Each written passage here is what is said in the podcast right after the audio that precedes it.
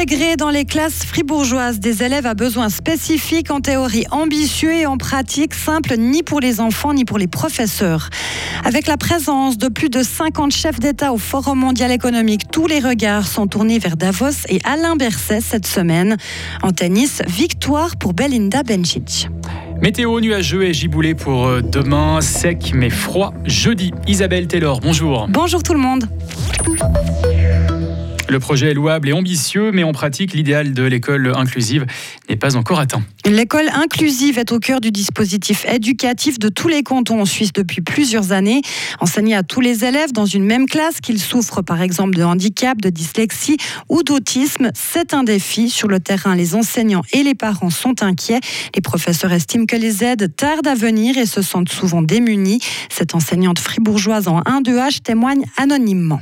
Quand euh, on a des enfants à besoins particuliers, on demande des aides. Il existe des aides, mais souvent on nous répond que l'enveloppe avec le budget est déjà atteinte, donc on n'y a, plus droit en fait. Donc euh, on se retrouve avec euh, quand même le même problème. Et puis comme on est en début de cursus scolaire, on doit signaler les enfants qui ont des problèmes. Souvent on est les premiers à le faire.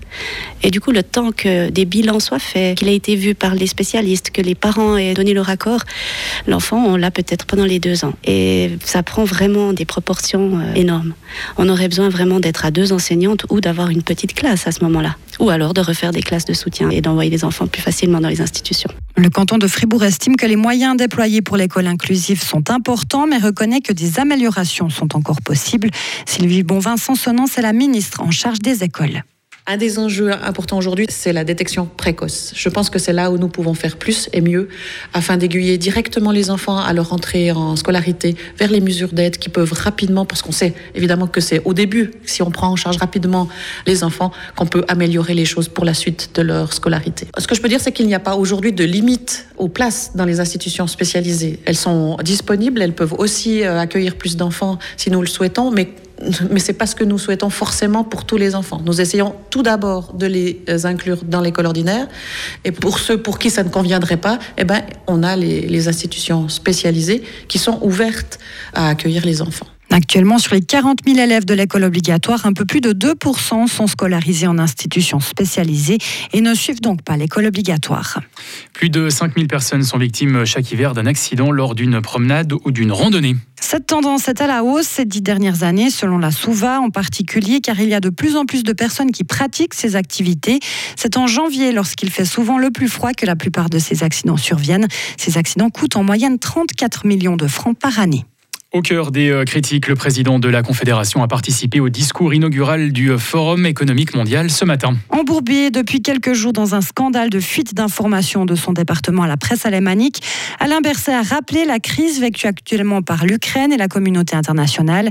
Il a souligné l'importance de la solidarité et du multilatéralisme. Nous avons le devoir de soutenir les États fragilisés, sinon ils risquent de devenir défaillants. C'est pourquoi la Suisse va systématiquement travailler au nom des plus vulnérables, en particulier pour protéger les populations civiles et améliorer la sécurité. La fragilité représente une menace pour tout le monde. C'est vrai sur le plan national, mais aussi international. Nos propres intérêts et notre soutien aux plus faibles ont souvent été considérés comme deux choses différentes, mais maintenant nous le savons, ils ne font qu'un, ils ne sont qu'un. Merci beaucoup.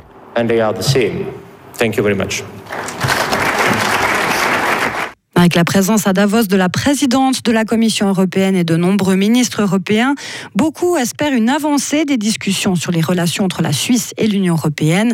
Les parlementaires attendent des conseillers fédéraux sur place qu'ils profitent de l'occasion pour débloquer ce dossier. Mais le Conseil national vert genevois Nicolas Valder ne se fait pas beaucoup d'illusions. C'est une occasion de rencontre, ça c'est sûr, rencontre entre les protagonistes. Je pense que c'est l'occasion pour les autorités suisses de rencontrer plusieurs chefs d'État sans que ça leur prenne des semaines et des mois parce qu'effectivement les gens sont sur place. Donc c'est effectivement très productif pour cela. Maintenant, est-ce que ça va débloquer le dossier? On a vu quand même la présidente von der Leyen refuser, en tout cas ne pas trouver le temps de rencontrer le président Alain Berset. Donc je ne suis pas sûr que l'Union européenne soit prête aujourd'hui à des grandes discussions diplomatiques sur la question de l'accord cadre ou en tout cas des accords bilatéraux. Je pense qu'on n'est pas aujourd'hui, disons, dans un, blocage politique, on est vraiment dans un blocage plus technique où les partis doivent se mettre d'accord sur des règles du jeu. Et ensuite, effectivement, euh, il y aura pour les faire accepter de tous les côtés un besoin de travailler au niveau politique. Le forum économique de Davos se poursuit jusqu'à vendredi. C'est un tournant historique. La population baisse en Chine pour la première fois depuis 60 ans. Paradoxalement, cette baisse intervient malgré l'assouplissement de la politique de limitation des naissances. Depuis 2021, les familles chinoises peuvent en effet avoir trois enfants. L'Inde devrait détrôner la Chine cette année et devenir le pays comptant le plus d'habitants.